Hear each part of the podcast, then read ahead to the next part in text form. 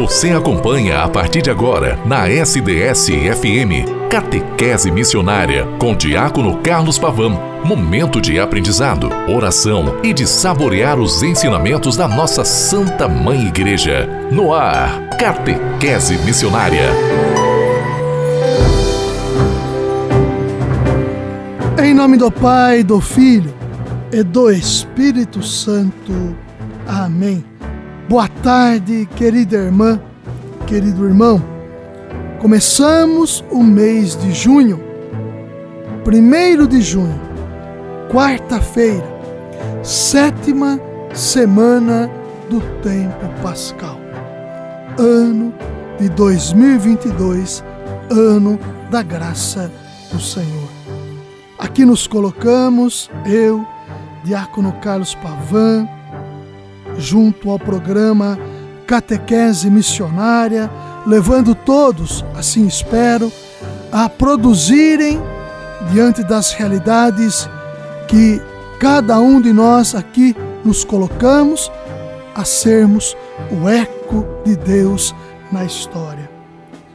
Você pode me escutar a qualquer momento pelo podcast, pelo Spotify, pelo portal da rádio sds.com e também todo santo dia aqui na rádio SDS 93.3 a partir das 12h30, 12h40, quando a Santa Missa assim é terminada, durante os dias de segunda a sexta-feira.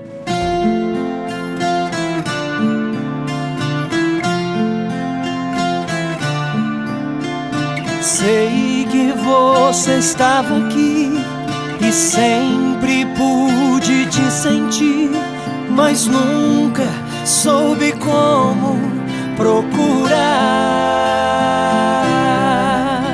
Você chegou sem avisar, me fez sorrir, me fez cantar, me deu o dom da vida.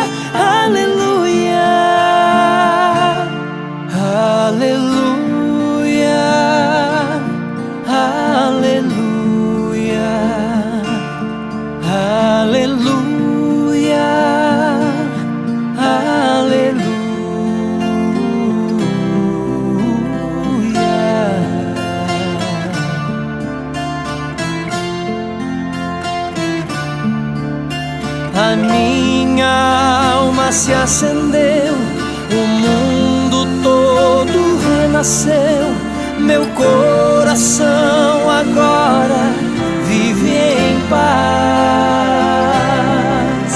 E nem as mais belas canções, poemas, salmos e orações descrevem o que eu sinto. Aleluia,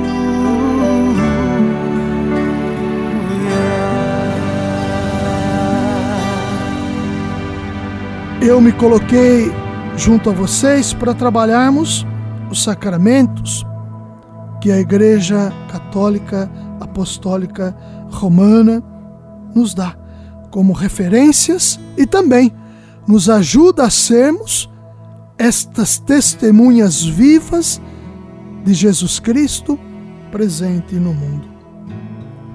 Estou falando com todos vocês a partir do sacramento de comunhão. Já terminei o sacramento da ordem, onde vimos lá no primeiro grau da ordem o diaconado, tanto permanente quanto transitório. Vimos também o presbiterado, aqueles que almejam ser padres, e vimos também o episcopado, os que serão e foram eleitos e são ordenados bispos. Agora, ontem, no dia 31, comecei a falar com todos a respeito do sacramento matrimonial, que também está inserido como sacramento de comunhão. Por que sacramento de comunhão? Porque se faz humano na pessoa de Jesus Cristo. É humano que se coloca em comunhão com Jesus Cristo, na pessoa de Jesus Cristo, Filho amado de Deus que é Pai. Continuando, a realidade e a questão do sacramento do matrimônio, a ideia da criação e da redenção na aliança se unem intimamente nisto: Cristo, o esposo e a igreja, a esposa.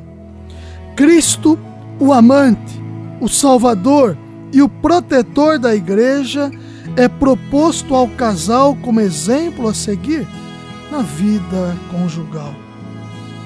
O Novo Testamento, querida irmã, querido irmão, vocês sabem que a Sagrada Escritura ela se divide em Novo, Antigo e Novo Testamento.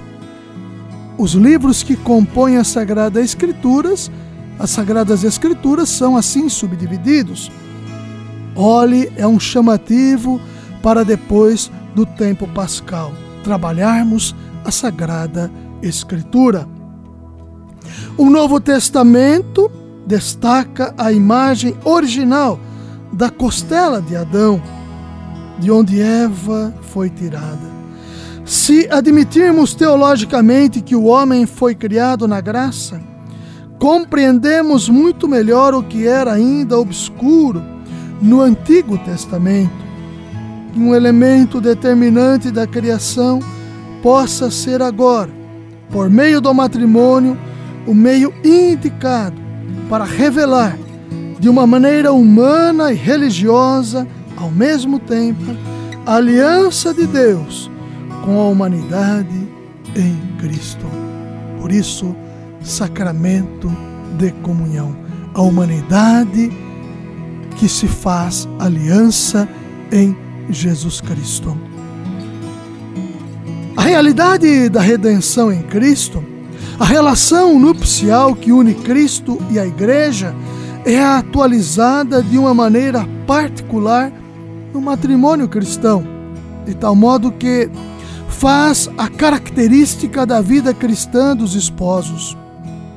A missão moral e religiosa dos esposos cristãos será, portanto, de incorporar-se vitalmente à forma do amor redentor do Cristo e da sua igreja para São Paulo, trata-se, em primeiro lugar, de oferecer aos fiéis instruções para a vida conjugal. A citação paralela de sua epístola aos Colossenses afirma: Mulheres, sejam submissas a vossos maridos como convém ao Senhor. Maridos, Amai vossas esposas e não as trateis mal. Filhos, pais, servos, senhores, tudo em relação a Cristo. Submissão aqui no sentido não de sermos aqueles que são pisados, muito pelo contrário, mas aqueles que se colocam em comunhão, um para com o outro, em relação a Cristo que se faz um com todos. Está presente na carta aos Colossenses, Colossenses no capítulo 3, versículos 18 a 23. Todos os membros da família recebem recomendações que lhes são adaptadas. É nesta mesma perspectiva que lemos a Epístola aos Efésios, também de São Paulo, capítulo 5, versículo 21, onde Paulo explica o fundamento dogmático de todos esses mandamentos para compreender o sentido profundo da ordem do agir como Cristo em relação à igreja. É necessário olhá-la à luz da aliança definitiva e de já realizada em Jesus Cristo.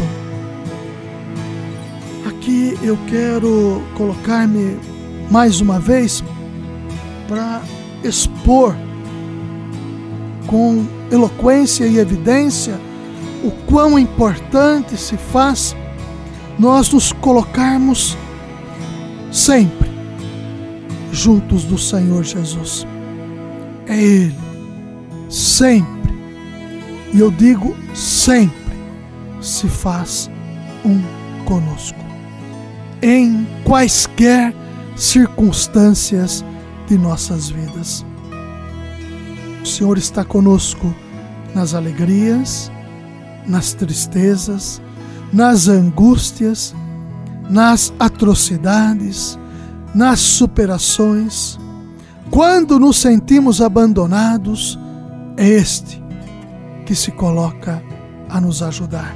Sempre é o Senhor Jesus Cristo, que deu a sua vida por cada um de nós. O matrimônio reproduz a fidelidade do Cristo ao longo da vida cotidiana do casal. Portanto, querido irmão e querida irmã, o matrimônio é símbolo da aliança indissolúvel, indefectível do Cristo e da Igreja. Indissolúvel significa que não se dissolve, que não perde a consistência nunca. Em Cristo, Deus fala um sim definitivo à humanidade e no mesmo Cristo ele recebe a resposta santificada dos homens, de tal modo que a igreja de Cristo permanece eternamente unida a Deus. O amor de Cristo foi tão forte que pode despertar em nós uma resposta. Ultrapassou todas as provas, todas as decepções, todas as resistências ele que nos amou enquanto éramos pecadores, quanto mais agora que fomos justificados em seu sangue, conforme a carta de São Paulo aos Romanos, no capítulo 5. As consequências desta fidelidade conjugal recíproca de Cristo e da Igreja são a base da fidelidade conjugal recíproca do matrimônio cristão, em razão do amor redentor e definitivo de Cristo. Querida irmã, querido irmão, eu aqui vou me colocando e encerrando a catequese missionária de hoje, eco, que nos leva à missão, com o coração extremamente alegre por passar a vocês e também poder sentir ainda mais o vigor do amor de Deus por cada um de nós. Em todas as dimensões humanas. E a família é o berço onde o amor de Deus se faz evidente. Já dizia São João Paulo II, num dos seus documentos: querem salvar a humanidade? Salvem por primeiro as famílias. Louvado seja nosso Senhor Jesus Cristo, para sempre seja louvado. Em nome do Pai, e do Filho, e do Espírito Santo. Amém. Até amanhã, com a graça e a bondade de Deus.